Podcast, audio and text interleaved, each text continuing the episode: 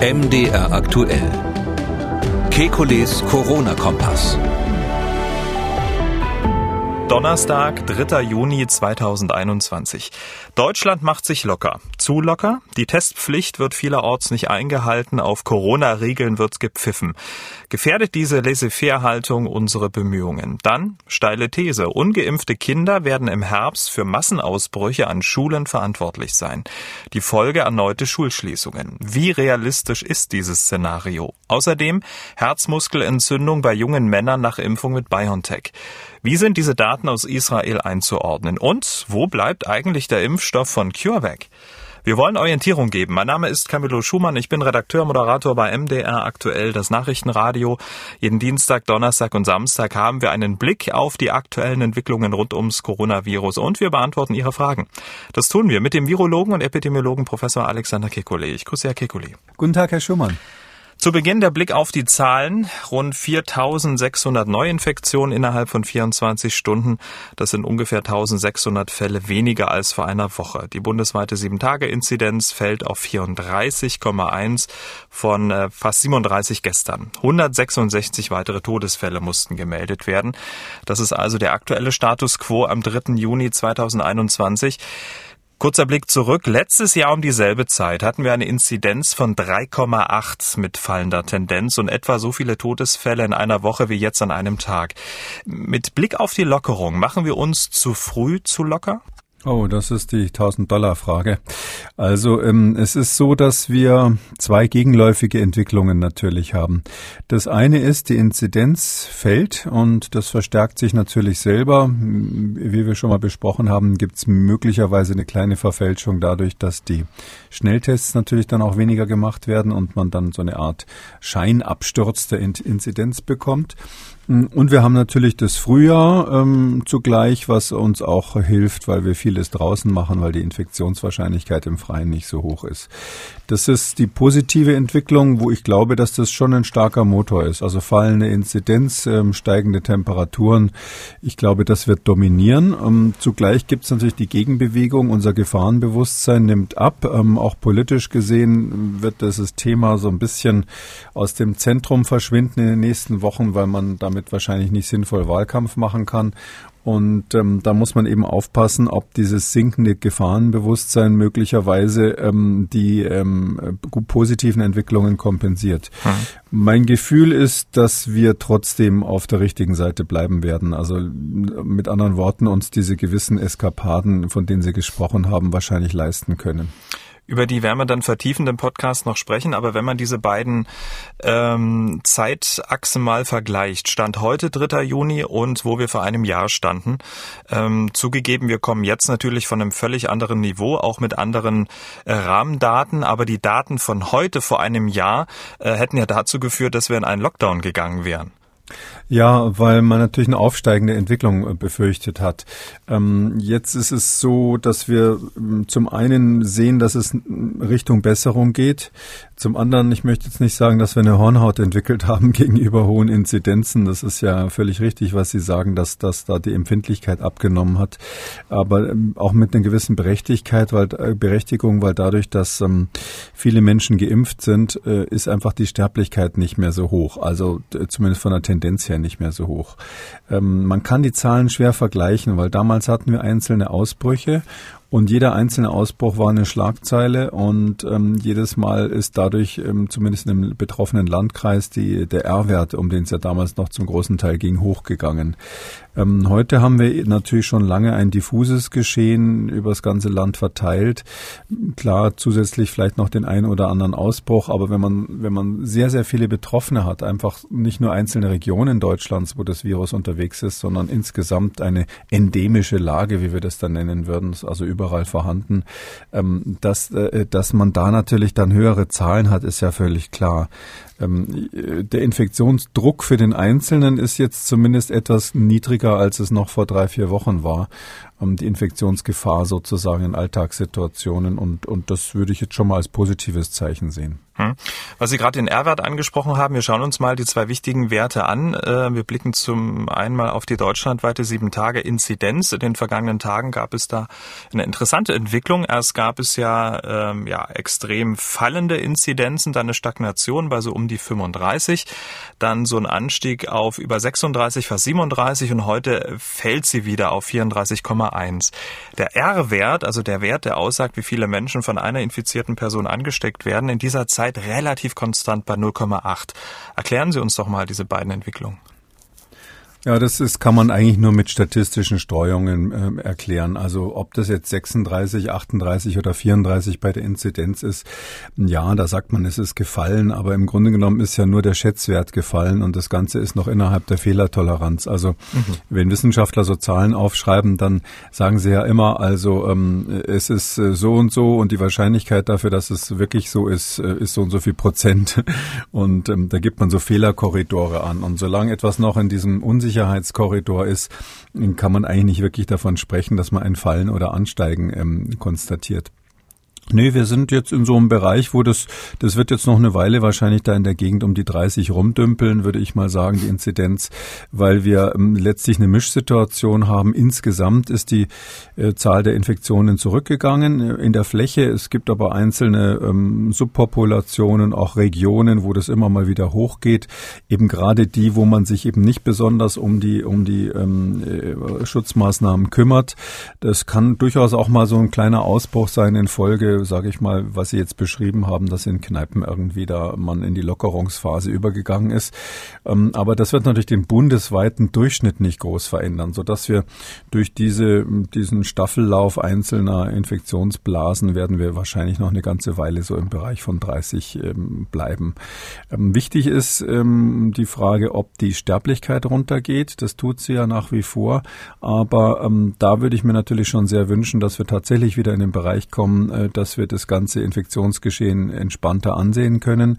Dafür wiederum ist viel wichtiger als die Frage, was machen die Leute in der Kneipe, die Frage, äh, wie, wie fleißig sind eigentlich die Regierungen mit der Nachverfolgung, mit dem, mit dem Aufsuchen der Risikogruppen, die da noch geimpft werden müssen.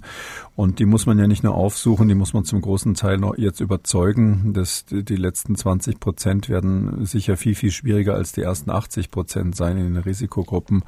Und das ist richtig Arbeit. Arbeit. Und das, das, da würde ich mir wünschen, mehr von zu hören auch. Also man spricht immer über irgendwelche Leute, die in der Kneipe sitzen und sich leicht angeschickert zuprosten. Das ist im Moment nicht unser Problem, sondern unser Problem ist sozusagen dieses unsichtbare Geschehen bei denen, die eben noch gar nicht geimpft sind. Ähm, RKI-Präsident Lothar Wieler, der hat zu Inzidenz und R-Wert zu seiner eigenen Ansicht und zwar folgende. Es wird auch wieder Folgendes geschehen. Je geringer die Inzidenzzahlen sind, desto stärker schwankt natürlich auch wieder dieser R-Wert. Wenn es jetzt zum Beispiel, Sie, Sie, erinnern sich vielleicht noch an den großen Ausbruch im letzten Sommer im, bei Tönnies in dieser fleischverarbeitenden ähm, äh, Fabrik, wo dann dadurch allein der R-Wert nach oben geht, weil, weil dann Ausbrüche einen viel höheren äh, Einfluss natürlich auf die geringen Zahlen haben. Also da müssen wir uns wieder dran gewöhnen, aber ich habe es lieber unten und der R-Wert schwankt mehr, als es oben zu haben mit einem stabilen R-Wert, das ist klar, ja. Geht's Ihnen da genauso? Ja, also das ist ja, die, das, wir könnten im Grunde genommen, wenn Herr Wieler äh, erinnert an die Zeit damals, könnten wir jetzt ein paar alte Bänder rauskramen von den Podcasts an und dazu mal. Also ähm, es ist ähm, ja tatsächlich so, ähm, dass wenn man ähm, einzelne Ausbrüche hat, dass dann, äh, dass dann der R-Wert nicht mehr so eine starke Aussagekraft hat. Ähm, inzwischen sagt Herr Wieler das so, wie er es jetzt sagt. Damals erinnere ich mich, mussten wir immer sehr stark gegenhalten, ähm, dass der R-Wert in den Fällen eben nicht so viel aussagt. Das war ja damals immer unser, unser unser Ceterum Censeo, dass man da aufpassen muss. Und ich erinnere mich auch noch gut an die Verwechslungen beim Robert-Koch-Institut, als, als man noch nicht so genau wusste, was eigentlich R0 ist ähm, im, im Unterschied zum wirklichen R. Also R0, diese Höchstgeschwindigkeit, die theoretische, die wurde ja da immer mal verwechselt. Also so gesehen sind wir jetzt alle sattelfest mit, den, mit dem Thema. Und ja, es ist tatsächlich so, ähm, dass ähm, wenn, wenn Sie einzelne Ausbrüche haben und man insgesamt ähm, viele, äh, wie soll ich sagen, wenn die, wenn die Basiszahl klein ist, ja, also wenn Sie äh, ähm, nur äh, fünf Kinder in der Klasse haben, die Einser schreiben, ja, und die anderen sind alle schlecht und zwei von den fünf Kindern sind krank äh, an, an, dem Tag, wo die Schulaufgabe gemacht wird, dann, dann drückt es den Durchschnitt ganz gemein. Ja, dann sieht das so aus, als wäre die Klasse wahnsinnig schlecht geworden. Und ähm, so ist es hier eben auch. Wir haben jetzt eine Stichprobe, die sozusagen absolut gesehen nicht mehr so groß ist. Und wenn Sie dann solche Mittelwertbildungen äh, oder Entwicklungen sich anschauen, dann äh, sieht es dann so aus, als würde das stärker ausschlagen, was gar nicht unbedingt der Fall ist. Vielleicht kann man sich so praktisch Folgendes überlegen. Also äh, im Grunde genommen genauso gut wie der Blick immer auf den R-Wert ist, das ist das, was ich eigentlich immer mache. Man sieht ja die Inzidenzen und die Medien sind da, äh, fast hätte ich gesagt, schon einen Schritt weiter. Die Fra sagen nämlich immer dazu, wie wir ja auch, wie war denn die Inzidenz eigentlich vor einer Woche? Und das ist eigentlich die viel wichtigere Information, weil wir wissen, dass so, so normalerweise ja das so vier Tage dauert, bis, bis jemand, der, der positiv war, jemand anders angesteckt hat. Also zwischen, zwischen Erkennung der Krankheit und Ansteckung des nächsten, dieses sogenannte Intervall zwischen zwei Infektionsgenerationen, das liegt so bei vier, fünf Tagen. Und dann mit bisschen Meldungsverzug kann man, Meldeverzug kann man dann sagen, so eine Woche ist ein ganz guter Parameter. Wenn also die Inzidenz äh, heute höher ist als vor einer Woche, dann und, und, und ich das über Tage hinweg immer wieder sehe, dass es eine höher als vor einer Woche ist, dann ist es ein Hinweis darauf, dass R über eins ist. Und wenn es heute niedriger als vor einer Woche ist, dann ist es ein sehr deutlicher Hinweis darauf, dass R geringer als eins ist. Und ganz ehrlich gesagt, ich versuche mich da immer ein bisschen zu entspannen und jetzt nicht immer ähm, wahnsinnig äh, nervös auf die aktuellen Zahlen zu gucken. Wir sind in einer guten Entwicklung und ich gucke einfach immer nur, ist die Inzidenz äh, tendenziell genauso groß oder vielleicht sogar niedriger als vor einer Woche. Und wenn das der Fall ist, dann ist alles gut. Ich habe das deswegen, wir besprechen das auch deswegen, weil man das ja auch äh, ja häufig liest oder dann sieht in Talkshows, ähm, dass dann selbst die Inzidenz einen Tag vorher schon in die Waagschale geworfen wird und dann ganz hektisch Fragen gestellt äh, werden. Wie kann das sein? Ähm, sind wir jetzt äh, überhaupt noch auf einem guten Weg?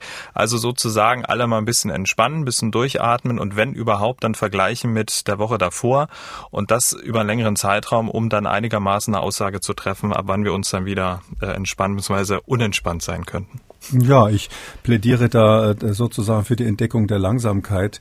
Ähm, das Infektionsgeschehen ist ja so ein Prozess, der jetzt nicht so was Nervöses hat wie eine Fliege, die irgendwo hin und her saust. Und wenn man die erwischen will, muss man natürlich schnell sein. Äh, ich würde das eher im Moment so vergleichen mit jemandem, der äh, zuguckt, wie eine Pflanze wächst oder, oder was die tut. Und ähm, da hat es jetzt keinen Sinn zu sagen, jetzt ist aber das Blatt weiter links oder weiter rechts, sondern äh, die eigentliche Entwicklung, also das Wachstum bei so einer Pflanze, bei uns hoffentlich dann der Rückgang der Zahlen, ist eben ein längerfristiger schwieriger Prozess und da ist vielleicht ganz gut, immer mal alle zwei Tage nur die Nachrichten anzuschauen, dann hat man einen besseren Überblick. Okay, das dazu. Äh, bisschen mehr Gelassenheit für uns alle mit Blick auf die Zahlen. Ähm, ich muss jetzt an dieser Stelle eine persönliche Beobachtung äh, mal zum Besten geben, wo ich jetzt nicht so ganz gelassen bin. Ähm, ich war diese Woche das erste Mal wieder im Biergarten. Waren Sie eigentlich schon im Biergarten jetzt äh, nach den Lockerungen? Äh, nein, tatsächlich nicht. Ich bin okay. nicht so ein großer Biergarten-Fan, aber, so. aber da ich ja, äh, da ich ja gebürtiger Münchner bin, ist es natürlich so, dass ähm, ich nicht drumherum komme, gelegentlich in den Biergarten zu gehen. Kommt sagen, noch, kommt Ist noch. ja in Ihrer DNA. Also es war ja äh, sehr, sehr schön im Biergarten. Ich war nur ein bisschen erschrocken, was der halbe Liter Bier kostet. Das war mir ja lange nicht gewöhnt. Ne? Da hat man sich ja selber gekauft. Egal. Ich und meiner, äh, ich und mein Bekannter, wir haben uns dann vorschriftsmäßig vor dem Biergartenbesuch testen lassen. Das hätten wir uns aber wirklich sparen können. Die Testergebnisse, die wurden nämlich überhaupt nicht kontrolliert.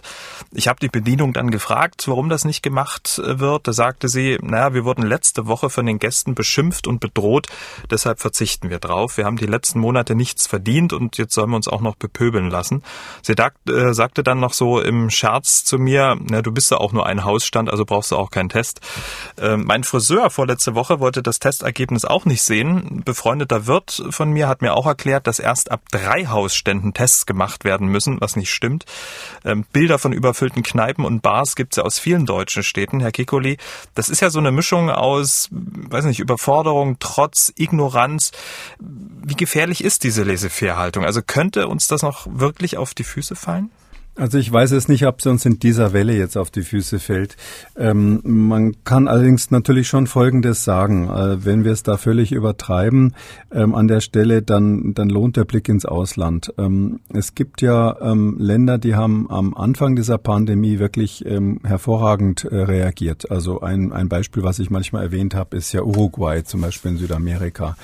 Die haben jetzt inzwischen es einfach nicht mehr durchgehalten, diese Maßnahmen, haben sich auch locker gemacht, weil die Fallzahlen runtergegangen sind und die haben im Moment übelste Ausbrüche. Dort ist es wirklich so, ähm, dass auch wirklich die Intensivstationen wieder voll sind. Ähm, ganz berühmt ist ja das Beispiel von Chile, ähm, wo sogar viele Menschen geimpft sind, aber eben nur einmal geimpft sind und, und, und viele eben auch nicht geimpft sind. Also, ich weiß nicht, ich glaube, die haben eine Impfquote von 70 Prozent oder so, was eigentlich toll ist. aber die anderen 30 Prozent können sich natürlich auch noch schwerst infizieren und die 70 Prozent Teilgeimpften, die können auch zur Weiterverbreitung natürlich beitragen, ohne dass sie jetzt vielleicht schwere Symptome bekommen.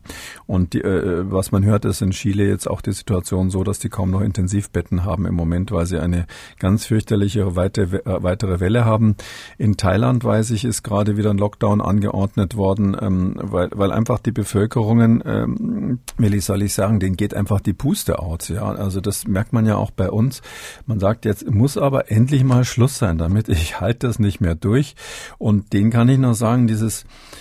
dieses Virus, das ist ähm, nicht heimtückisch, sondern das ist einfach tote Materie. Ja, das lauert im Keller und wartet auf seine Chance und das kann echt warten. Wenn sie tot sind, können sie wirklich warten. Und das Virus kann warten. Und wenn wir irgendwann uns locker machen nach dem Motto, wird schon nicht so schlimm sein wie vor einem Jahr, dann ist es äh, ein eine Automatismus, dass die Fallzahlen wieder hochgehen und dann auch die Sterblichkeiten. Also das muss man sich immer vor Augen haben, dass, dass es da nicht so eine psychologische Komponente, die wir Menschen ja alle haben, so nach dem Motto, jetzt müssen wir auch irgendwie mal vom lieben Gott belohnt, belohnt werden dafür, dass wir so brav waren.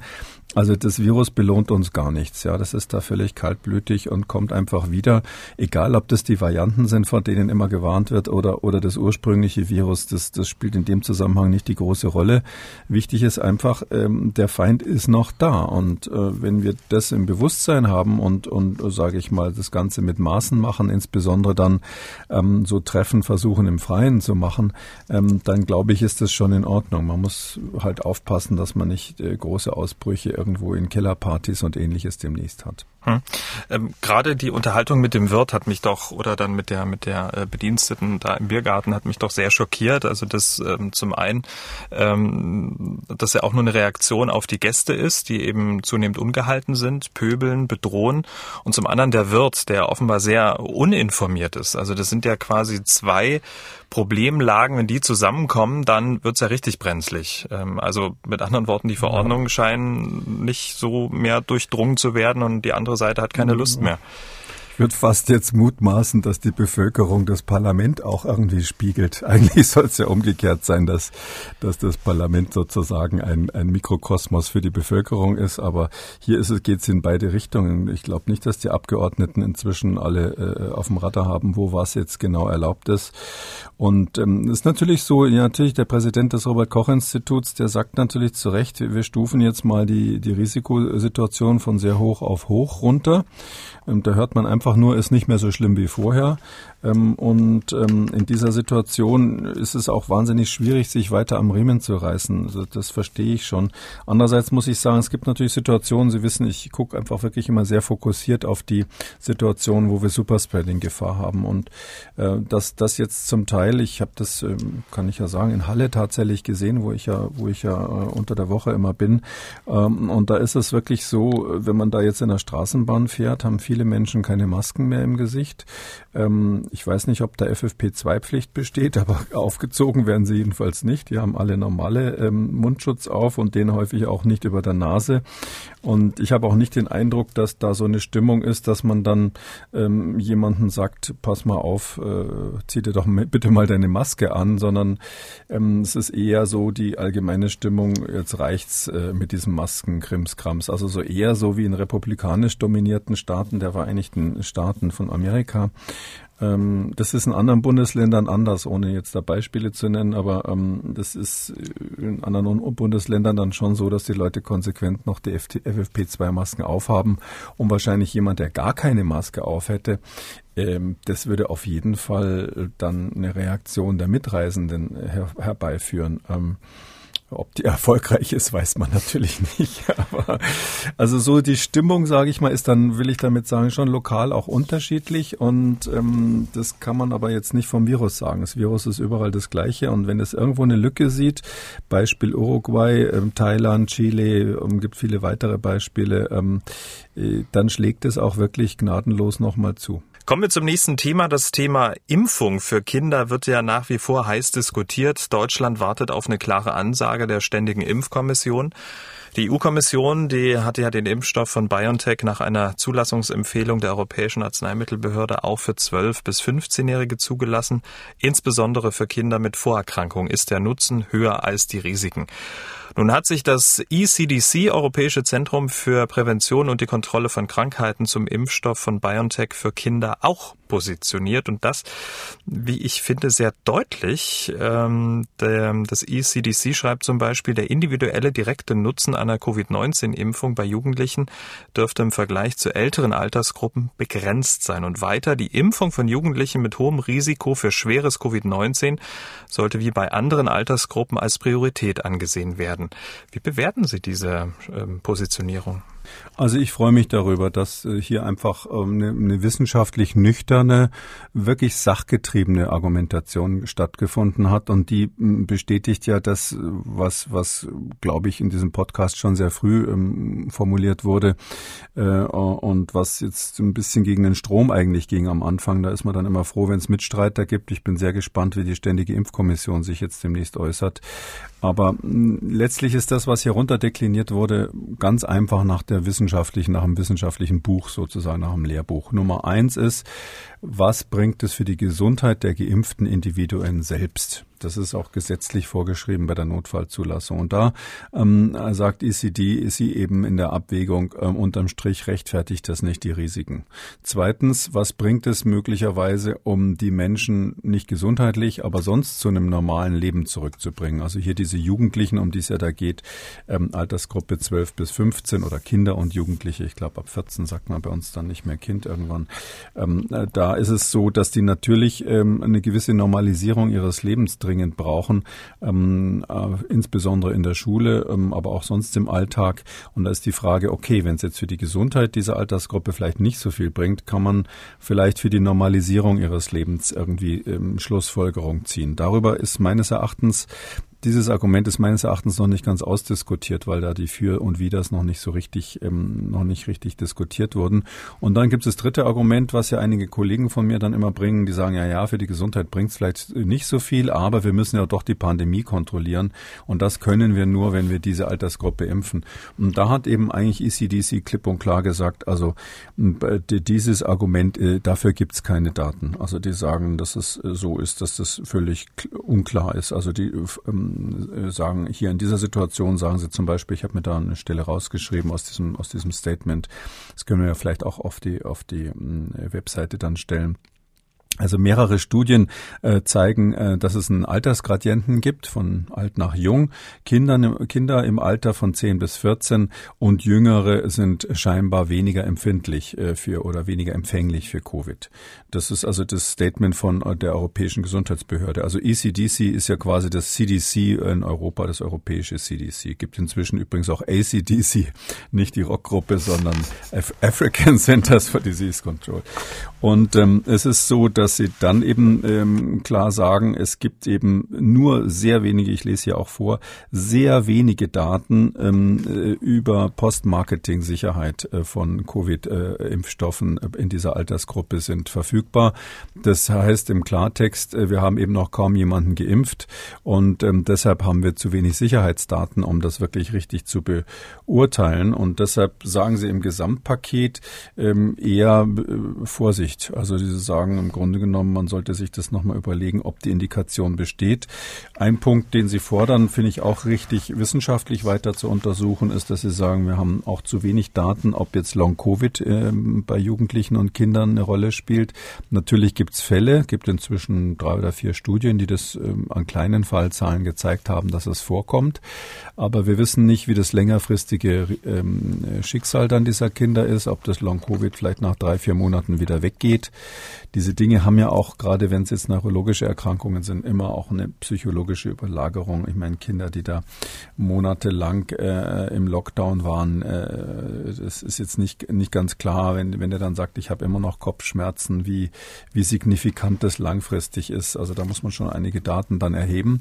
Und da sagen sie, Long-Covid müssen wir genauer untersuchen, weil das, das könnte ein Grund sein. Nicht? Also das muss man ja auch umgekehrt sagen, wenn ich immer so ein bisschen sage, überlegt euch das gut, ob ihr die Kinder jetzt so äh, konsequent impfen wollt, kann man auf der anderen Seite natürlich in die Waagschale werfen, falls jetzt rauskommen sollte, dass die zum Beispiel sehr häufig Long-Covid kriegen, wo es im Moment überhaupt keine Daten für gibt, also keine Hinweise darauf gibt. Sieht eher aus, als wäre das extrem selten. Aber falls das häufiger ist als erwartet, kann man ja diskutieren, bringt die Impfung in, zumindest im bestimmten Alter dann vielleicht doch was. Und ich kann es nur noch mal sagen, das Hauptproblem ist halt, dass wir selbst wenn wir die 12- bis 15-Jährigen jetzt impfen, ähm, dann haben wir halt die Situation, äh, was ist mit den jüngeren Kindern? Kindern, so dass ich letztlich meine, und das liest man aus der ECDC-Studie raus, ähm, dass wenn man oh, wirklich von Jugendlichen spricht, also ich sag mal 15 und älter, ähm, oder von mir aus auch Teenager, dann, die werden ja dann ab 13, da heißt ja dann 13 und darum heißen sie Teenager bekanntlich. Ähm, und bei Teenagern würde ich mal sagen, na ja, wenn man sich da entschließt, die letztlich wie die Erwachsenen zu, äh, zu behandeln, dann ist das immunologisch extrem plausibel. Sieht so aus, als wäre da das Immunsystem sehr gut vergleichbar mit den Erwachsenen. Heißt aber für mich nicht, dass man dann nach unten weitergehen kann bei den Kindern, also äh, 13, 12, 11 und so weiter. Da wird es dann eben äh, kompliziert. Da müssen wir über Impfstoffdosen nachdenken, da müssen wir über ungewöhnliche äh, äh, Risiken von Kindern nachdenken. Und da finde ich sehr gut, dass ECDC jetzt mal einen Pfosten eingeschlagen hat und im Grunde genommen so eine Art Stoppsignal hier gesetzt hat ähm, und gesagt hat, nee, da müssen wir erst die, die, die Datenlage erweitern. Hm. Aber grundsätzlich sind Sie jetzt nicht gegen das Impfen, sondern haben eben nur gesagt, dass es dort besonders Sinn macht. Ne? ja, genau. Also ich bin, ich bin hm. überhaupt nicht gegen das Impfen. Also ich bin sogar extrem für. Also das Impfen ist das Einzige, was uns hier aus der Pandemie rausbringt. Das war ja von Anfang an sehr früh klar, dass wir keine Chance haben, diese Pandemie zu beenden ohne Impfen. Ähm, ich glaube auch inzwischen, dass wir sie selbst mit Impfen nicht beenden werden, wegen der Varianten, die auftreten und weil wir immer Teile der Bevölkerung haben, zumindest wenn man es global anschaut, die eben ungeimpft bleiben. Aber das Impfen wird eben diese, diese Krankheit ähm, zu einem erträglichen Phänomen machen. Wir, es wird nicht diese Pandemie irgendwann zu Ende sein, in dem Sinn, ähm, dass es ein großes Feuerwerk gibt und dann, äh, was weiß ich, eine Parade am 17. Juni und dann feiert man das Ende der Pandemie oder so ähnlich, wie man das vielleicht in einem Hollywood-Film sich vorstellen könnte, sondern ähm, das wird so langsam ausschleichen und irgendwann werden wir halt merken, Mensch, das Virus ist immer da, aber, ähm, aber irgendwie interessiert es uns nicht mehr so, sondern es ist halt da und es ist eine Krankheit von vielen geworden. Also so wird, so wird letztlich die Pandemie zu Ende gehen. Ähm, das war bei den früheren Pandemien auch so. Also das, das Pandemievirus von 1918, spanische Grippe, äh, eine der sehr gut dokumentierten Pandemien, wo man weiß, das war eine ganz fürchterliche Sache, auch global ähnlich vernetzt wie heute schon.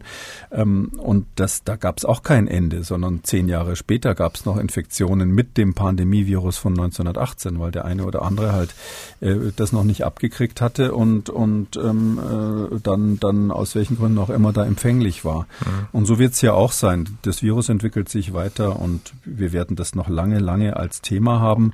Aber es ist eben keine Headline mehr. Und das Wichtigere ist ja die Frage, wann können wir unsere nicht pharmakologischen Gegenmaßnahmen beenden? Also wann können wir letztlich aufhören, die Leute ähm, einzusperren, äh, zu nötigen Masken zu machen, äh, zu tragen, die sozialen Beschränkungen zu machen und so weiter? Und da meine ich schon, dass wir eine gute Chance haben, dass das, äh, wenn jetzt die, die Herbstwelle dann durchgelaufen ist, äh, dass wir dann in einer Situation sind, wo wir also in einem Jahr von jetzt wahrscheinlich nicht mehr äh, über das Thema, welche Maßnahmen brauchen wir sonst noch reden müssen. Haben Sie jetzt wirklich einsperren gesagt? Ja? Ja, ich finde schon. Also das Einsperren ist natürlich symbolisch gemeint, aber ähm, wenn Sie jetzt ähm, zum Teil hatten wir das ja wirklich mit diesen mit diesen mit diesen ähm, Ausgangssperren, die gab es ja tatsächlich und ähm, dann haben wir nächtliche Ausgangssperren zum Teil jetzt noch ähm, als Möglichkeit im Raum stehen. Und ich finde auch für Kinder, wenn die dann ihre Freunde nicht treffen können und ähm, äh, nicht in die Schule gehen und so, das hat schon einen Charakter von Einsperren für mich. Also ich glaube, psychologisch ist das mhm. nicht so ein großer Unterschied. Was Sie auch gesagt haben, das Virus wird uns noch äh, lange begleiten, liegt unter anderem auch möglicherweise daran, dass äh, die armen Länder ja auch nur einen Bruchteil der versprochenen Impfdosen bisher erhalten haben, die die reicheren Länder ihnen ja äh, versprochen haben. Also das ist sozusagen auch noch ein, noch ein Problem in der Waagschale. Ne? Ja, das ist ein Trauerspiel, weil das ist so, ähm, die, ähm, das, was wir hier machen als Pandemiebekämpfung, das muss man doch klar sagen, das können doch nur die Reichen. Dass man sagt, bleibt mal schön zu Hause, äh, bestellt mal alles bei Amazon oder einem anderen Lieferanten Ihres Vertrauens. Ähm, ihr macht alles online mit irgendwelchen äh, Laptops, die ihr zu Hause stehen hat. Ja, wir wissen, es gibt Teile der Bevölkerung, die haben das nicht und es gibt viele Schulen, die sind schlecht ausgestattet. Aber äh, diese ganze, das ganze Konzept, das funktioniert ja nur in einer äh, von der Infrastruktur extrem gut funktionierenden Gesellschaft. Und das hat auch viele weitere Aspekte. Der andere ist äh, die, diese, diese Ausgleichszahlungen, dass das also jetzt äh, Kurzarbeit bezahlt wird und was es nicht alles gibt, ähm, um den äh, wirtschaftlichen Ruin zu verhindern oder zumindest teilweise zu verhindern von, von manchen Menschen. Das gibt's ja in vielen oder in den meisten anderen Ländern gar nicht. Also das sind dann Länder, wo man sagt, wenn, ihr, wenn wir jetzt eine Ausgangssperre in Indien verhängen zum Beispiel, dann die wird nicht eingehalten, weil die Leute müssen doch raus, um sich was zu essen zu besorgen. Die müssen raus, um sich irgendwie Geld zu besorgen die können nicht einfach zu Hause bleiben und sagen, wir machen das jetzt wie die Deutschen. Und ähm, da, da sind im Grunde genommen Konzepte dann auch übergestülpt worden. Das ist in, wird in Indien gerade groß diskutiert. Die haben sich dann in, in Industrieländern so halbwegs bewährt. Ähm, und, und dann sagt man, jetzt müsst ihr das genauso machen und das funktioniert eben dort nicht. Und gleiche Situation haben wir jetzt in Thailand. Ähm, also so drastische Maßnahmen kann man eben dort nicht machen. Und deshalb können wir froh sein, dass wir überhaupt dazu in der Lage waren, das zu machen. Und ja, im, im, im Ausland wird es zum großen Teil so sein, in den weniger entwickelten Ländern, ähm, dass die, ähm, die, die fallen jetzt im Grunde genommen in folgende Falle rein. Die haben sich auch Mühe gegeben. Die können das noch nicht so lange durchhalten wie wir. Die haben auch versucht, äh, antipandemische Maßnahmen zu ergreifen.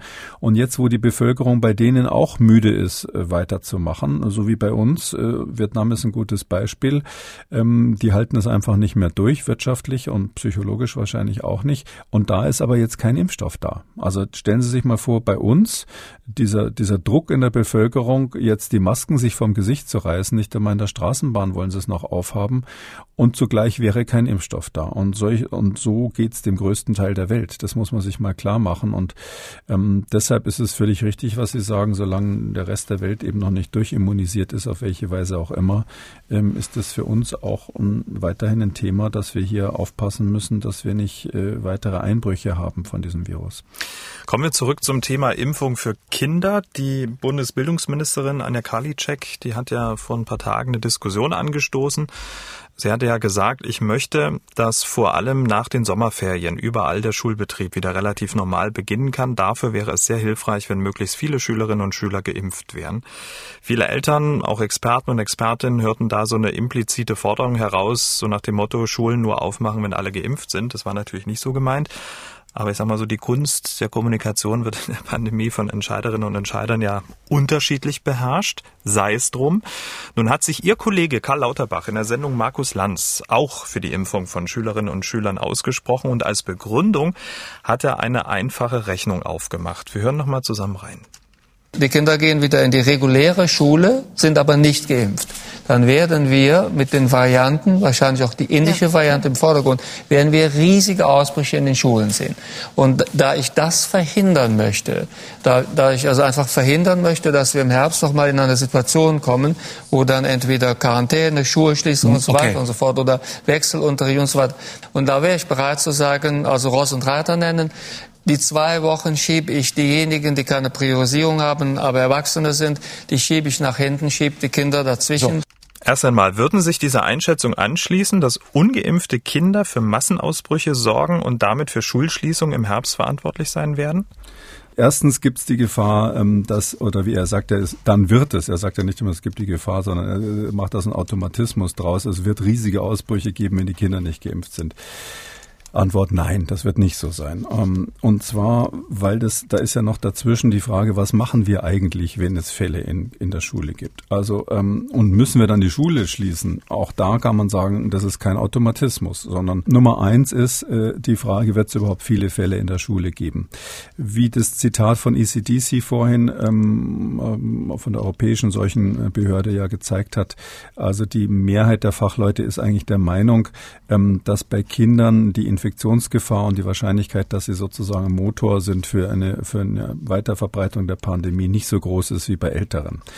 Keiner weiß genau, wo die Grenze ist. Also ich würde schon sagen, Jugendliche in der Schule sind, sind ein Risikofaktor, aber Kinder und Kita-Kinder, von da ist ja anders, als wir das von der Influenza immer so gesehen haben und von anderen Krankheiten, jetzt nirgendwo wirklich die Pandemie ausgegangen in keinem Land der Erde und das kann man erstmal so konstatieren. konstatieren. Mhm. Übrigens so als kleiner Nebeneinwurf, ähm, es gab ja mal diese ähm, Diskussion, Christian Drosten hat mal eine Studie gemacht, wo er, ich glaube, auch missverstanden wurde äh, und, und, und wo er verglichen hat, wie viel Viren sind eigentlich im Rachen von Kindern, also in den Abstrichen, die da gemacht wurden an der Charité und hat gesagt, dass am Anfang das ist ungefähr gleich und da wurde dann immer so die Schlussfolgerung gezogen, Kinder sind genauso infektiös wie Erwachsene und ähm, jetzt muss man sagen, also diese Studie ist ja gerade zusammen mit anderen Daten veröffentlicht worden und da ist rausgekommen, dass nun definitiv zumindest bei den Daten, die da erhoben wurden, Kinder äh, statistisch gesehen weniger Viren in der Probe hatten als Erwachsene. Warum auch immer, kann gelegen haben an der Art des Abstrichs oder sonst was, aber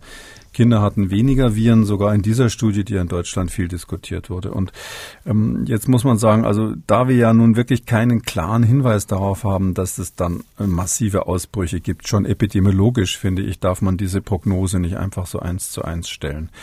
Wenn es dann dazu käme, kann ja sein, der Rest der Bevölkerung ist vielleicht geimpft, nur noch die armen Kinder sitzen in der Schule zusammen. Ich glaube, wie gesagt, dass die, die, das Berufsumfeld gefährlicher ist, aber nehmen wir mal an, es wäre so, dass die Kinder dann sozusagen sozusagen die Pandemietreiber wären, ist ja immer noch die Frage, was machen wir? Und da glaube ich, haben sich ja die Maßnahmen, Schnelltests, äh, Gruppenbildung in der Schule und ähnliches haben sich ja sehr bewährt. Und ich plädiere ganz massiv dafür, das in der Schule jetzt schon vorzubereiten, dass wir im Herbst diese Sachen dann wirklich am Start haben und nicht wieder dastehen wie letztes Jahr. Weil wenn die Schule losgeht, ähm, wird es natürlich dann wieder kühler und äh, wenn dann wieder keine Luftreinigungsgeräte da sind, wenn dann irgendwie die Tests nicht verfügbar sind und keiner weiß, wer die machen soll und so weiter, dann gibt es da wirklich absolut keine Entschuldigung für. Und selbst wenn der Impfstoff, äh, der ja jetzt für 12 bis 15 dann zugelassen ist, selbst wenn es so wäre, dass der dann auf Empfehlung der STIKO ähm, angewendet werden sollte, dann würde das eben nur die Jugendlichen 12 bis 15 betreffen. Also nur ganz wenige Kinder im engeren Sinne und, und die Jüngeren wären sowieso weiterhin vulnerabel, äh, empfänglich und da bräuchte man dann sowieso diese Schutzkonzepte. Deshalb glaube ich nicht, dass man da so schwarz-weiß malen darf, ähm, äh, bei, allem, bei allem Respekt vor Herrn Lauterbach, aber äh, es ist nicht so, dass wir sagen, wenn wir die jetzt nicht impfen, dann kommt also hier die große Katastrophe, sondern erstens ist die Frage, kommt sie überhaupt? Zweitens, wenn dann es Fälle gibt, können wir die nicht anderweitig auch ähm, kontrollieren? Und mhm. da sage ich ja. Und drittens, das ist vielleicht nochmal ganz wichtig, jetzt nehmen wir mal an, wir hätten dann so eine Inzidenz, die sich tatsächlich weiterhin bei 30, 40, vielleicht sogar 50 bewegt dann. Und wir wüssten, ein erheblicher Teil davon ist auf, auf Ausbruchsgeschehen in Schulen zurückzuführen. Das ist jetzt rein theoretisch. Ähm, dann ist ja immer noch die Frage, ist es überhaupt mit einer hohen Sterblichkeit korreliert? Weil wenn es wirklich so sein sollte, dass wir die Risikogruppen bis dahin in den Griff haben, wo ich ja absolut für plädiere und warum ich das auch für prioritär halte und dafür auch keine Impfstoffe hergeben will an die Jüngeren, dann dann ist natürlich, dann können wir uns das auch leisten, dass wir mit einer Inzidenz von 50 da sind. Dann, dann müssen wir deswegen doch nicht die Schulen schließen. Also mit also anderen Worten, ich, hm, hm, wenn ich Sie kurz unterbrechen, dann ja, mit anderen Worten, dann braucht man dann auch die Tests nicht mehr. Dann, dann ist es halt so. Doch, wir die Tests braucht man schon. Ich würde, nein, nein, Sie müssen, Sie müssen, es ist ganz wichtig, dass, dass man ein unkontrolliertes Geschehen verhindert. Also unkontrolliertes Geschehen heißt ja, dass sozusagen das dann in den Schulen sich ausbreitet, ohne dass man es merkt, ohne dass man es verhindert und dann irgendwie um drei Banden, die die, die Schüler und Kinder natürlich auch solche Leute irgendwann infizieren, die immer noch ein ähm, hohes Risiko haben und an Covid sterben. Also das, das müssen wir verhindern, aber ähm, und das können wir natürlich nie im Einzelfall verhindern, aber insgesamt für die Gesellschaft als Risiko müssen wir das minimieren. Und da, dafür ist die Teststrategie ganz extrem wichtig. Das wollte ich jetzt überhaupt nicht falsch verstanden haben. Diese Instrumente müssen wir dann eben gerade am Start haben im Herbst. Und da kommen wir überhaupt nicht, überhaupt nicht drum rum an der Stelle. Okay, ich glaube, so wie ich ihn verstanden habe, dass ähm, wenn die Kinder wieder zurückkommen, ein paar sind geimpft und ähm, ein paar eben nicht, und wenn dann einer positiv ist, muss die ganze Schule dann wieder, äh, muss dann wieder die ganze Klasse, dann vielleicht in der in der Nachbarklasse wieder einer und eins, zwei, drei ist man dabei, eine Schule zu schließen. Ich glaube, das das Szenario möchte er nicht. Ne? In Herrn Lauterbachs Szenario wären ja alle geimpft als Alternative. Ich halte das für absolut unrealistisch, ja. Sondern sie werden immer, ich sage jetzt mal eine Hausnummer, die Hälfte der Klasse oder 20, 30 Prozent haben, die nicht geimpft sind. Und sobald sie das haben, kommen sie eben um, um Testen, Test and Trace eben nicht drum herum. Und deshalb sollte man sich darauf, glaube ich, einstellen. Wir, wir denken das jetzt mal weiter. Ähm, wir testen jetzt weiter ähm, im Herbst an den Schulen. Dann wird es aber möglicherweise so sein, wir haben eine signifikante Zahl an Schülern, Die getestet sind, die muss man ja dann nicht mehr testen, sondern wir testen dann wirklich nur noch die Ungeimpften, was ja auch einer gewissen Stigmatisierung gleichkommt. Schüler können grausam sein oder Kinder können grausam sein. Und dann müssen die dann ähm, ins Separé erstmal einen Test machen und dann dürfen sie zurück. Ähm, ist jetzt auch, finde ich jetzt, kann man machen. Das ist faktisch absolut richtig. Nur ähm, für den praktikablen Alltag finde ich das jetzt ein bisschen schwierig. Ja, man muss halt eine Teststrategie sich dann überlegen, das ist ganz klar. Ähm, das wird letztlich auf GGG hinauslaufen, wie, wie jetzt ja auch, und geimpft, genesen oder getestet. Ob man das dann jeden Tag machen muss äh, in einer Situation, wo die Inzidenz niedrig ist, ist die Frage. Also meine Hoffnung wäre, äh, dass wir werden natürlich im Herbst wieder eine Welle kriegen, aber wir werden jetzt vielleicht nicht so eine Inzidenz bekommen, dass wir jeden Tag jedes Kind da testen müssen. Dann werden ein, einige geimpft sein, vielleicht auch einige schon genesen sein und dann wird man halt so eine so eine Mischsituation haben, wo man einfach versucht, Ausbrüche möglichst früh ähm, zu entdecken. Ganz wichtig wird sein, das kann man jetzt schon sagen, wenn wir im Herbst den Podcast weitermachen machen, wird das unser, wird das das Ceterum Censeo sein. Ähm, es wird so sein, dass wir ähm, wirklich Kinder, die Erkältungssymptome haben, zu Hause lassen müssen. Ja, das ist ja so eine Unsitte, die es sowieso vorher gab und ich hoffe, dass die mal vorbei ist mit Covid. Also wer Symptome hat und hustet oder Fieber hat, der muss einfach zu Hause bleiben, auch im Herbst noch. Vielleicht noch ein äh, Faktor, der meines Erachtens wichtig ist. Also Herr Lauterbach hat ja ähm, letztes Jahr diesen Vorschlag gemacht, wo ich ihm schon mal äh, widersprochen, äh, un, ungern aber widersprechen musste. Äh, zusammen mit Christian Drosten hat er ja vorgeschlagen, dass man eine Clusterstrategie in der Schule macht, die so aussieht, wenn in einer Klasse jemand positiv ist, wird nicht weiter getestet und stattdessen die ganze Klasse fünf Tage nach Hause geschickt, fünf Tage. Und nach fünf Tagen kommen alle wieder zurück, egal ob sie positiv waren oder negativ. Meines Erachtens, und das ist ja zum Teil so umgesetzt worden, ähm, und meines Erachtens ist das ein Faktor gewesen, warum wir so hohe Fallzahlen im Herbst in der Schule hatten. Ähm, ich weiß auch, dass die Gesundheitsämter die Hände über dem Kopf zusammengeschlagen haben, weil sie dadurch natürlich überhaupt keine Chance mehr hatten, was nachzuverfolgen. Ich würde dringend dafür plädieren. Ich weiß jetzt nicht, ob, ob er diese, diese Variante auch noch im Kopf hatte. Also das dürfen wir im Herbst natürlich nicht nochmal äh, diskutieren oder machen. Also wenn wir, wenn wir positive Fälle haben, müssen wir die sorgfältig nachverfolgen und nicht einfach sagen, nach fünf Tagen kann hier keiner mehr ansteckend sein. Und ähm, deshalb glaube ich, wenn wir da ein bisschen klügere Strategien haben als beim letzten Mal, müssen wir nicht alle Kinder impfen. Äh, klar, ähm, wünschenswert, schön wäre das schon. Ich meine, die Welt, wo alle geimpft sind ähm, und man sagt, na, lass das Virus doch kommen, ähm, wir leben weiter wie vorher. Das ist natürlich irgendwie ein Traumzustand, aber ich würde einfach dafür ein bisschen Geduld äh, plädieren und sagen, das wird wahrscheinlich dann ähm, der Schulanfang im Jahr 2022 sein, wo wir, wo wir in so einer Situation sind, weil wir bis dahin genauer Bescheid wissen, wie das mit den Impfstoffen ist. Wir werden insgesamt äh, so eine Art Herdenimmunität in der Gesellschaft haben, zumindest eine Situation haben, dass durch ähm, die, Infektionen, die weiterhin stattfinden, die, die Sterblichkeit nicht groß hochgeht. Und da kann ich mir dann schon vorstellen, dass man dann sagt, okay, wir haben so viel Geimpfte auf die paar Ungeimpften und nicht Genesenen kommt es jetzt nicht an. Aber für diesen Herbst sehe ich das einfach auf der Zeitachse noch nicht. Da können wir ja dann im weiteren Verlauf ähm, der kommenden Wochen und Monate dann für die Schulen ja auch nochmal unter diesen neuen äh, Gegebenheiten ja dann nochmal eine Teststrategie besprechen. Die Befürchtung ja der Menschen, die ihre Kinder nicht impfen lassen wollen, sind ja Langzeitfolgen, die ähm, heute noch nicht absehbar sind, aber auch Nebenwirkungen, die jetzt schon bei jüngeren Menschen auftreten. Konkret geht es um Herzmuskelentzündung, Myokarditis. Davon hört man immer mal wieder.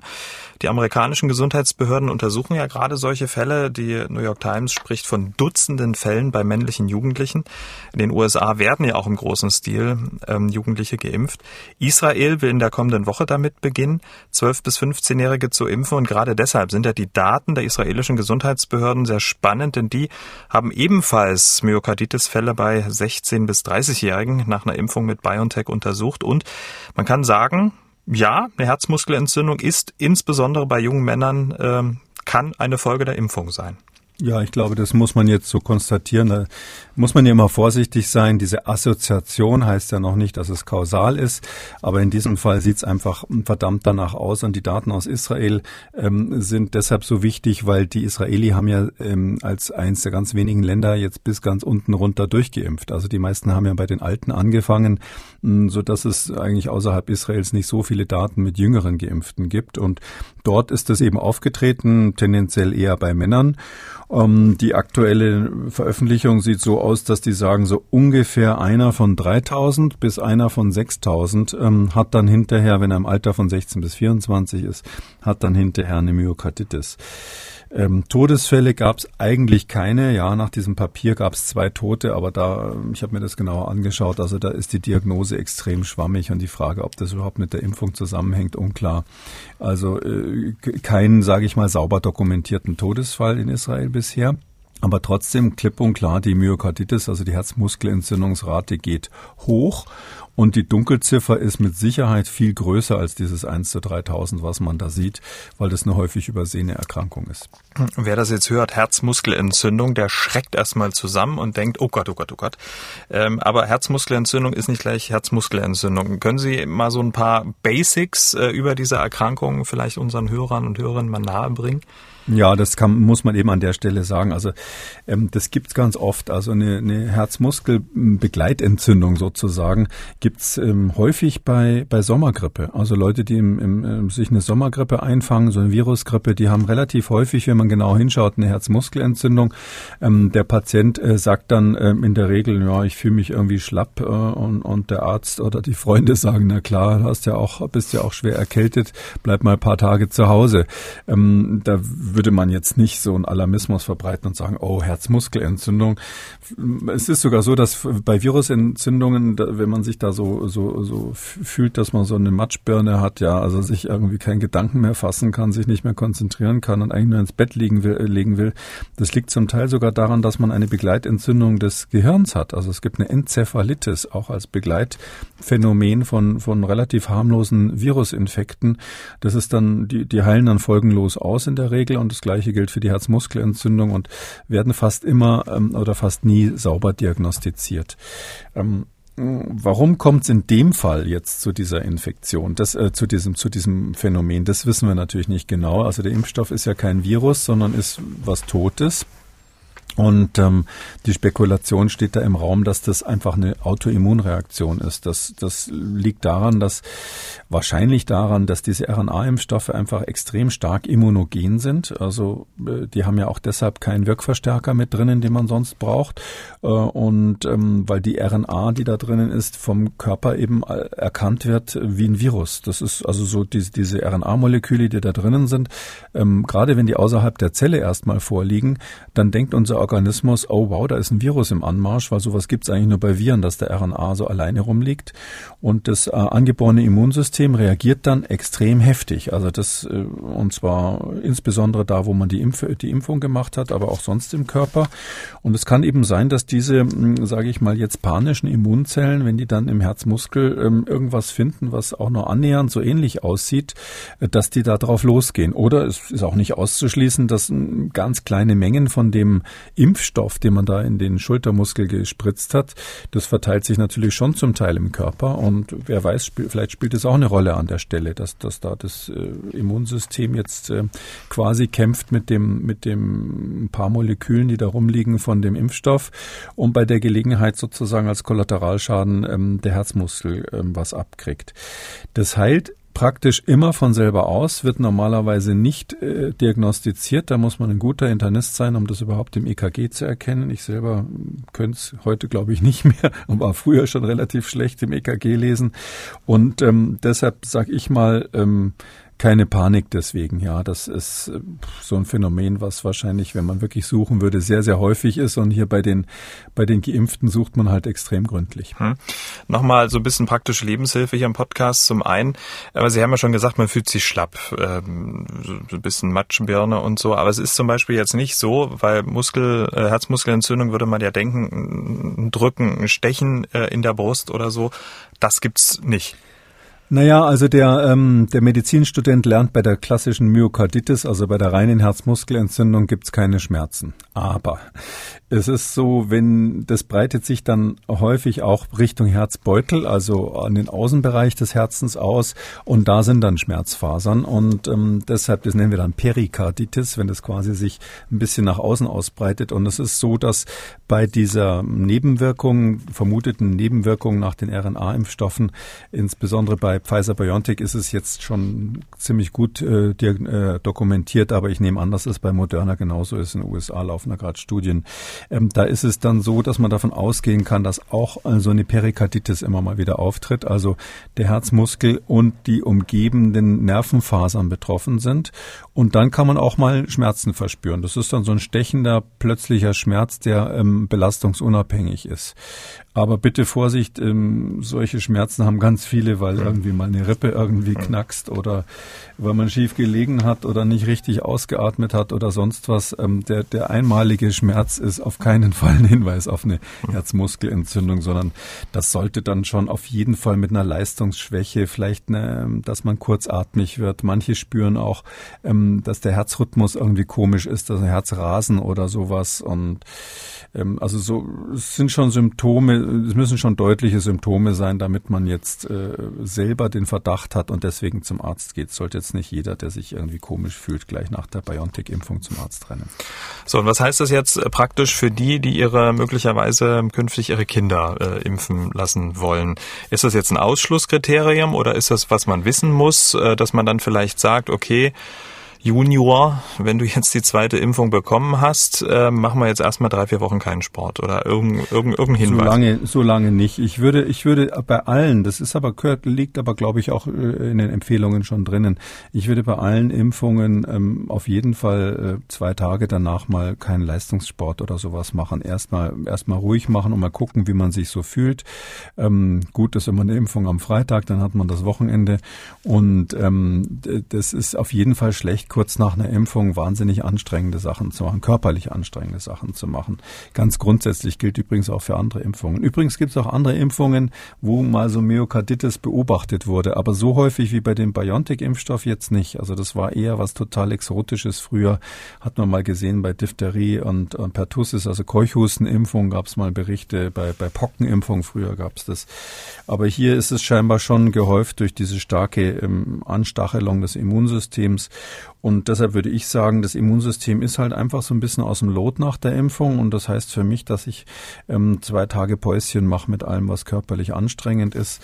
Und natürlich, wenn Sie jetzt von Kindern sprechen, da finde ich schon, da müssen wir jetzt über Dosisverringerung nachdenken. Weil gerade wenn das jetzt so ein Effekt sein sollte, das ist ja eine Spekulation, aber wenn es jetzt so ein immunologischer Überstimulationseffekt sein sollte, dann ist natürlich die Konsequenz, dass man überlegen muss, okay, bei Jugendlichen und Kindern ist vielleicht doch besser, besser mit der Dosis runterzugehen, dass man nicht zu viel stimuliert. Und diese Dosisfindungsstudien für Jüngere werden ja jetzt gemacht. Ähm, bei den, ähm, bei den 12- äh, bis 15-Jährigen hat man es einfach bei der Erwachsenendosis belassen muss man halt vielleicht an der Stelle mal überlegen, wie ist es dann bei den Zwölfjährigen? Brauchen die wirklich die volle Dosis? Äh, ist es vielleicht optimal, da runterzugehen, wenn man, wenn man da impft in diesem Alter? Und da sind viele, viele Fragezeichen im Moment noch. Gut, dass wir drüber gesprochen haben, aber nochmal zusammenfassend ist jetzt keine oder diese Studie, diese Hinweise wäre jetzt kein Grund, äh, Eltern, die ihre Kinder impfen lassen wollen, äh, sie in dieser Entscheidung jetzt oder davon abzubringen. Im jetzigen, zum jetzigen Zeitpunkt nicht. Also ich würde nicht ausschließen, dass wenn man das dann, wir werden ja demnächst die Daten aus den USA haben, wo jetzt sehr, sehr viele Kinder geimpft werden im Alter.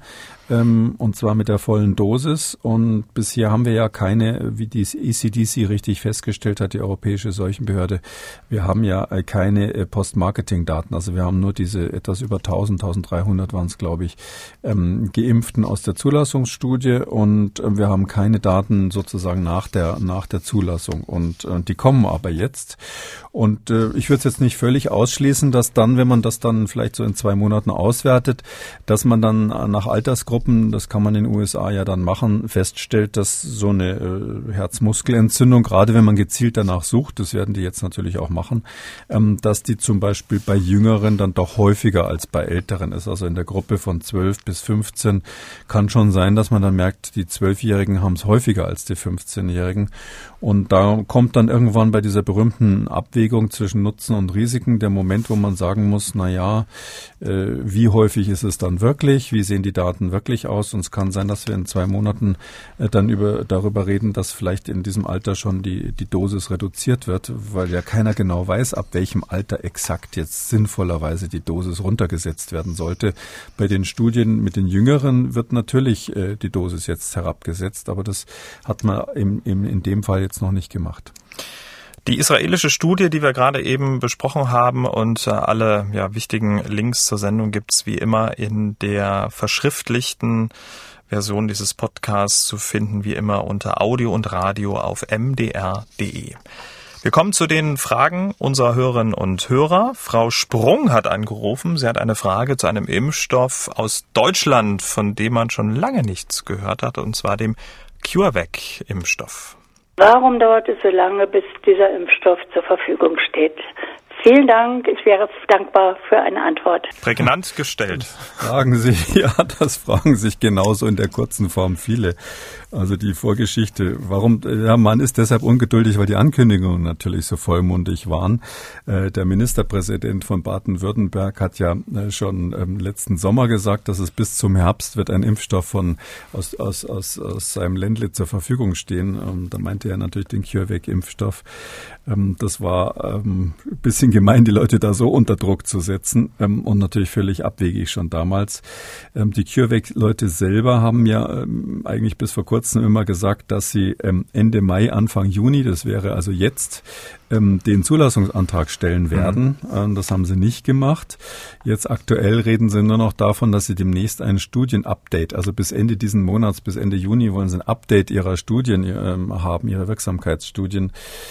Ähm, ich schätze mal, das dauert dann danach doch noch ein paar Wochen, vielleicht noch mal Monate, bis, bis dann der Zulassungsantrag gestellt wird.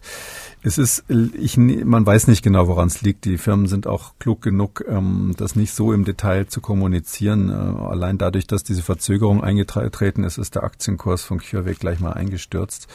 Ähm, und es ist so, dass ähm, man so allgemein sagen kann, die Studien zu machen, wird einfach jetzt immer schwieriger aus mehreren Gründen.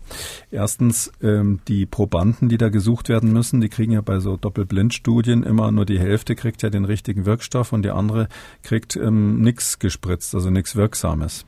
Übrigens ganz interessantes äh, Nebenphänomen. Einige Studien verwenden Wasser oder Koch Kochsalzlösung als Placebo, wie wir sagen, also für die nicht wirksame Kontrolle. Das hat den Nachteil, dass man ja inzwischen ja jeder weiß, dass diese Impfstoffe deutliche Reaktionen herbeiführen. Und wenn sie nun gar nichts spüren, haben sie eine hohe Wahrscheinlichkeit, dass es Placebo war.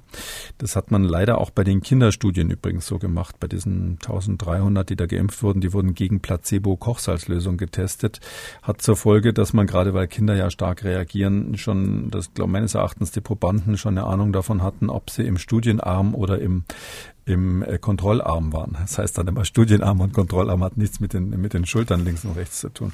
Also jedenfalls ist es so, also das ist wahnsinnig schwierig in diesen Phasen jetzt jemand zu finden, der da mitmacht, wenn er stattdessen äh, das richtige Zeug kriegen könnte. Das ist schon seit Monaten schwierig, da äh, Teilnehmer zu finden. Das nächste ist, wir haben ja jetzt seit neuerdings diese Mutationen im Umlauf und bei den Mutationen werden die Ergebnisse erfahrungsgemäß schlechter, weil ja alle Impfstoffe gegen gegen den Prototyp, den ursprünglichen Typ, äh, den sogenannten Wuhan-Typ oder, oder Nord, Norditalien-Typ müsste man eigentlich sagen, gemacht wurden. Und jetzt gibt's aber die neuen Varianten, Sü Südafrika, England, äh, Südamerika, Brasilien, Indien und so weiter. Und äh, wo auch immer man die Tests macht, muss man die ja dort machen, wo gerade richtig die, die Krankheit im Gange ist. Sie können sie ja nicht in Deutschland machen, den Test. Da müssen sie nach Indien gehen oder sowas. Und dort, wo die Krankheit richtig tobt immer noch, da sind die Varianten. Und darum kommen bei diesen Studien, die jetzt gemacht werden, schlechtere Wirksamkeiten raus. Ja, also die sind dann mal schnell zehn Prozent schlechter wirksam als vorher. Und das ähm, fuchst natürlich dann die, die Hersteller, das für CureVac gemein. Wahrscheinlich ist das genauso wirksam wie BioNTech oder Moderna, schätze ich jetzt mal. Aber die werden nie auf 95 Prozent kommen, weil die nicht mehr in diesem Paradies quasi testen, wo es keine Varianten gibt wie ihre, ihre Wettbewerber. Und der letzte Punkt, warum es schwieriger geworden ist, ist, dass die anderen ja schon Richtung jüngere Altersgruppen gehen. Also die gehen jetzt runter, am Anfang waren es 18 und 16 Jahre, jetzt geht man runter bis 12. Aktuell werden die Studien noch weiter mit Jüngeren gemacht. Aber sie können, wenn sie so eine Ersttestung haben, also zum ersten Mal eine Phase 3 Studie haben, dann müssen sie mit den Erwachsenen anfangen. Da dürfen sie nicht gleich die Kinder mit reinnehmen. Und aus diesem ganzen Paket heraus ist es wahnsinnig schwierig, jetzt so eine Studie fertig zu kriegen. Und ich nehme an, dass an der einen oder anderen Stelle, die ich jetzt mal so pauschal genannt habe, es bei CureVac klemmt. Tessie hat eine Mail geschrieben. Ich habe vor ein paar Tagen meine erste BioNTech-Impfung beim Hausarzt erhalten. Der Hausarzt hat empfohlen, die Impfung in den Po anstelle des Arms zu geben, da dies weniger Nebenwirkungen hätte. Ich hatte tatsächlich keine Nebenwirkung. Sämtliche meiner Bekannten wurden aber in den Oberarm geimpft. Daher würde mich sehr interessieren, ob die Impfung in den Po genauso wirksam ist. Ich würde mich sehr freuen über eine Beantwortung meiner Frage. Viele Grüße aus Rheinland-Pfalz. Also das ist ähm, die Impfung in den äh, äh, Po-Muskel, in den Gesäßmuskel. Die wird eigentlich als Standard schon lange nicht mehr empfohlen, weil es einfach in vielen Auswertungen sich gezeigt hat, dass man da äh, häufiger, viel häufiger als beim Arm ähm, aus Versehen mal den Nerv erwischt. Manchmal auch Blutgefäße, aber eigentlich ging es immer darum, dass man Nerven manchmal erwischt. Ähm, und die, Wirksam äh, die, die, die Wirksamkeit ist beim Oberarm genauso gut, vielleicht sogar ein bisschen besser. Und deshalb sagt man heute eigentlich, in den Po wird nur noch dann gespritzt, meistens bei Kindern, wenn der Oberarmmuskel jetzt so wenig da ist, so wenig Muskel da ist, dass man da eigentlich nichts hat, wo man richtig reinstechen kann. Drum weiß ich jetzt nicht. Ich nehme an, dass bei Tessie das nicht so der Fall äh, gewesen sein wird. Aber ähm, das, äh, ich nehme an, dass äh, in diese Richtung vielleicht der Arzt gedacht hat. Aber mal grundsätzlich kann man sagen, dass das eigentlich nicht mehr nicht mehr üblich ist, in den Gesäßmuskel zu injizieren. Und hier geht es ja darum, ob ähm, dann auch äh, die Wirksamkeit ähm, dieselbe ist. Das ist unabhängig davon, oder? Äh, da habe ich hm, vor längerer Zeit mal eine Studie gelesen, ich weiß aber nicht, ob sich das überhaupt bestätigt hat, die sogar zeigte, dass die Wirksamkeit von anderen Impfstoffen war, dass natürlich im, im Oberarm besser sei als im Gesäßmuskel. Das hängt immer ein bisschen davon damit zusammen, wie schnell der Impfstoff dann wegtransportiert wird.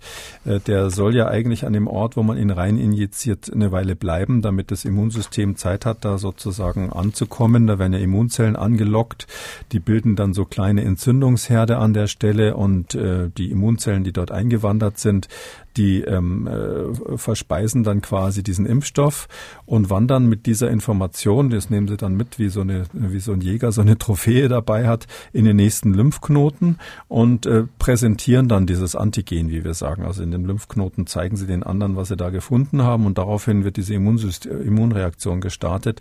Und für diesen ganzen Prozess ist es gut, wenn das eine Weile da im Muskel liegen bleibt. Und in dem Zusammenhang hat man früher, äh, ich muss aber zugeben, ich weiß nicht, ob das immer noch aktuell ist, hat sich da, hat man früher gesagt, na ja, das wird aus dem Gesäßmuskel schneller abtransportiert ähm, als aus dem Oberarmmuskel. Also genau das Gegenteil. Also der Oberarmmuskel, also Deltoideus heißt der bei den Ärzten, ähm, der ist ähm, eigentlich der bessere Injektionsplatz. Damit sind wir am Ende von Ausgabe 190. Vielen Dank, Herr Kikoli. Wir hören uns dann am Samstag wieder, dann zu einem Hörer-Fragen-Spezial. Gerne, bis dann. Sie wollen auch was wissen, dann schreiben Sie uns mdr aktuell-podcast at mdr.de oder Sie rufen uns an, kostenlos 0800 322 00. Kekules Corona-Kompass als ausführlicher Podcast unter Audio und Radio auf mdr.de, in der ARD-Audiothek, bei YouTube und überall, wo es Podcasts gibt. Ja, und hören Sie mal in andere Podcasts von MDR aktuell rein, zum Beispiel in den Rechthaber, der Podcast für juristische Alltagsprobleme. In der aktuellen Ausgabe Nummer 10 geht es ums Thema Hund. MDR aktuell. Kekules Corona-Kompass.